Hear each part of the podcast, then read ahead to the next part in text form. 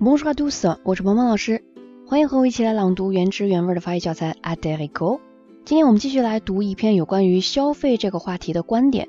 那这篇文章的主人公给我们提供了一个非常好的方法，不仅可以减少消费，而且也避免了浪费，并且还清楚的阐述了这一个好的方法能够给我们带来的好处。那接下来我们就一起来听这篇文章。我会先来示范一个常速朗读的版本。那你可以打开手机页面上的文字稿，跟着鹏鹏老师一起来大声朗读。如果你觉得我的语速比较快，那在下一个音频当中，我也为你专门录制了一个慢速跟读的版本，你可以反复练习模仿跟读。那么接下来就请你跟我一起来朗读这篇文章。Allez, c'est parti.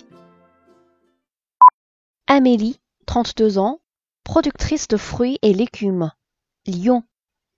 Bien sûr qu'on peut consommer moins. Mais pour ça, il faut oublier un peu son petit confort. Ce qu'on peut faire maintenant assez facilement, c'est adhérer à un système de distribution de paniers de produits locaux. Ça limite les transports, ça réduit l'utilisation d'emballage et surtout, ça crée des emplois et ça soutient l'agriculture locale de qualité. On pourrait faire davantage de troc aussi. 如果你想获得这篇文章的翻译和语调标注的版本，或者你想跟着鹏鹏老师一起共读《a d e r i g o 这本书，你也可以来添加我的微信。